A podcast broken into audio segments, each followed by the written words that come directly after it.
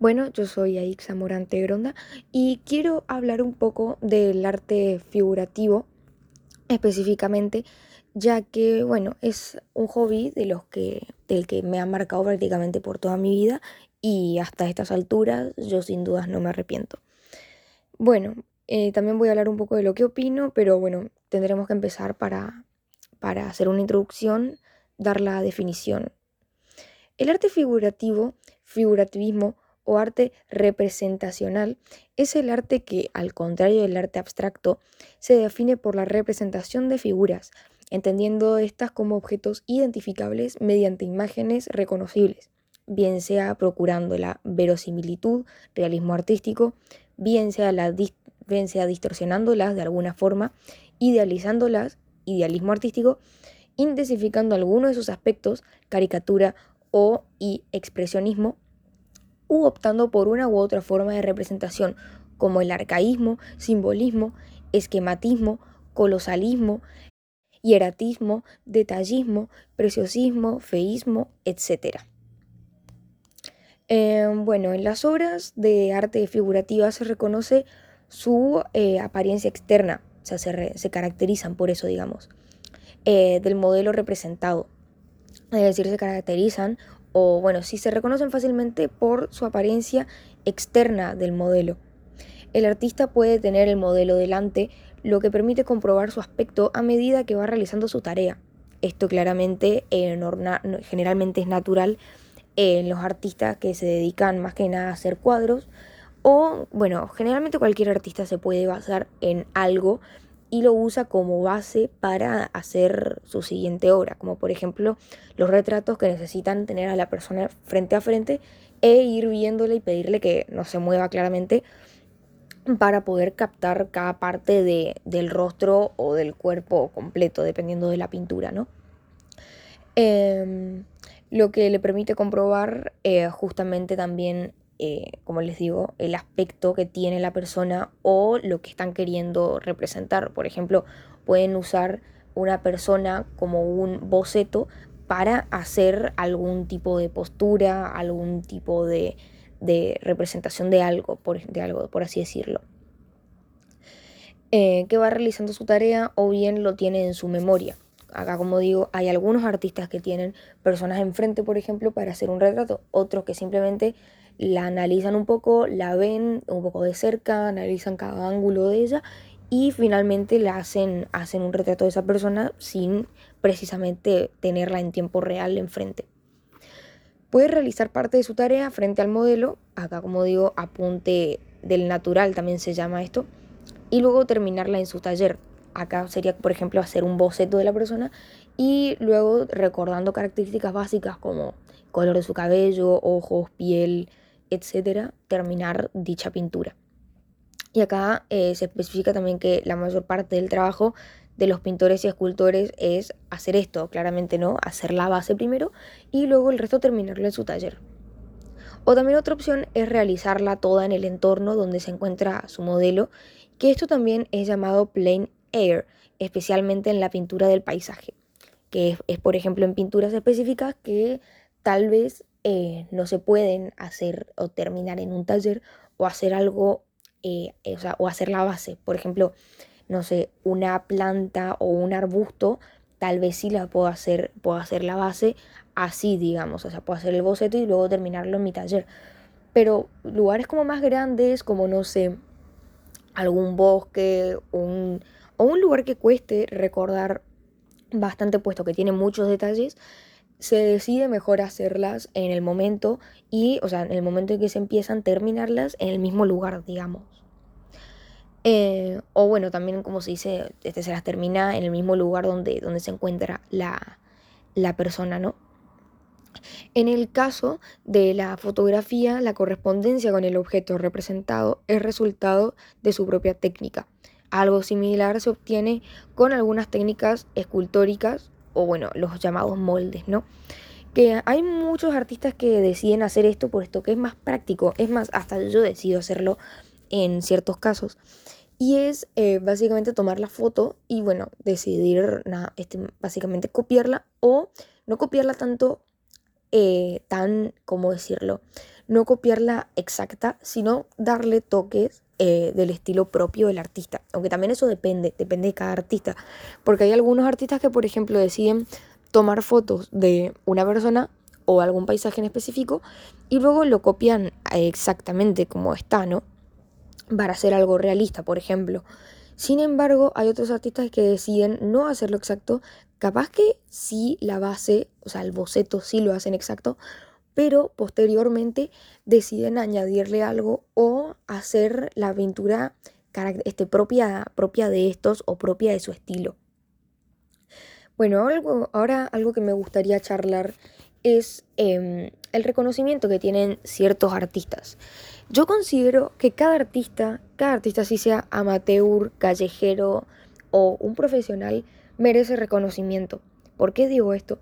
Porque hay en muchos países, no en todos, no en todos claramente, que los artistas no son reconocidos como tal y por lo tanto también hay muchas carreras en cuanto al arte se refiere, no solo el arte figurativo, sino arte, arte en la música, por ejemplo, la música también es un arte, el arte de combinar sonidos, o si no después el teatro, que no siempre les va a ir bien y es porque son cosas relativas. El arte en sí es algo relativo.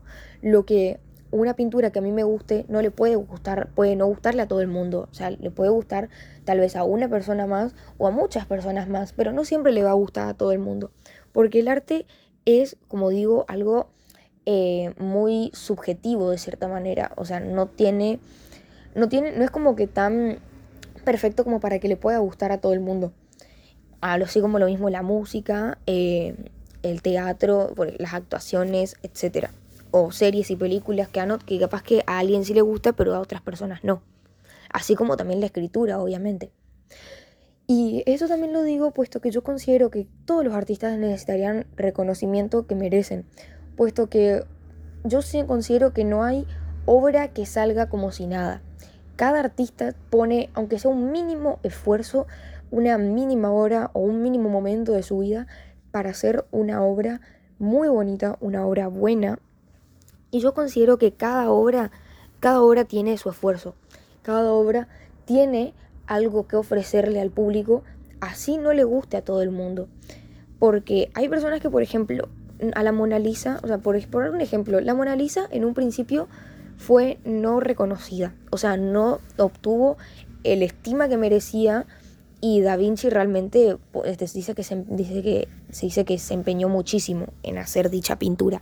Sin embargo, no fue hasta que la polémica llamó a la puerta que la pintura desapareció y todo el mundo empezó a buscarla y se, este, o sea, no solo buscarla, sino preguntarse qué tiene esta pintura como para que haya sido robada. Y desde que apareció todo el mundo la estaba analizando, preguntándose más que nada quién era la Mona Lisa, en quién, de quién era esa mujer, qué detalles se escondía etc. Y esto yo considero que es algo un poco triste, puesto que, por ejemplo, un actor no puede, nunca está como garantizado que vaya a estar bien, porque depende mucho de qué película haga, depende cómo sea su papel, etc. Es que si va a cobrar bien o no, o sea, si va a tener para sustentarse ese mes o no. Y eso es algo que yo considero algo triste, puesto que, a ver, en cuanto a mi visión, mi visión como artista amateur, yo considero que todo es arte, todo aunque sea tiene un poco de arte. O sea, por ejemplo, no sé, la mecánica es el arte de, este, de combinar ciertos objetos y ensamblarlos para, hacer, para crear un sistema, por ejemplo.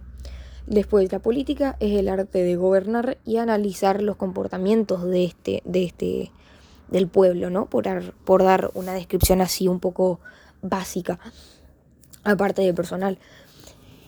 Y, por, y no sé, o sea, se me hace como triste de que, por ejemplo, algunas, eh, ciertas cosas que yo considero arte, o sea, ciertos artes, por decirlo de alguna manera, son reconocidos y otros no. Como repito, si bien tal vez hay pinturas que pueden ser eh, más reconocidas o menos reconocidas porque le gusten más a la gente, yo considero que toda pintura o todo, eh, toda pieza de arte debe ser valorada, puesto que en cada pieza de arte, aunque sea en cada, por ejemplo, en una pintura, en cada pincelada, en cada rasgo, en cada detalle de esa pintura, siempre hay un poco de esfuerzo y hay un poco de imaginación. Y eso es algo que yo considero muy importante. Aparte de ser digno de tener, eh, de tener, aunque sea un mínimo de reconocimiento, porque por ejemplo hay muchos artistas que son reconocidos y tal vez no merecen ese reconocimiento, que tal vez solamente por su viveza, de cierta forma, lograron hacerse famosos y realmente no merecen ese reconocimiento.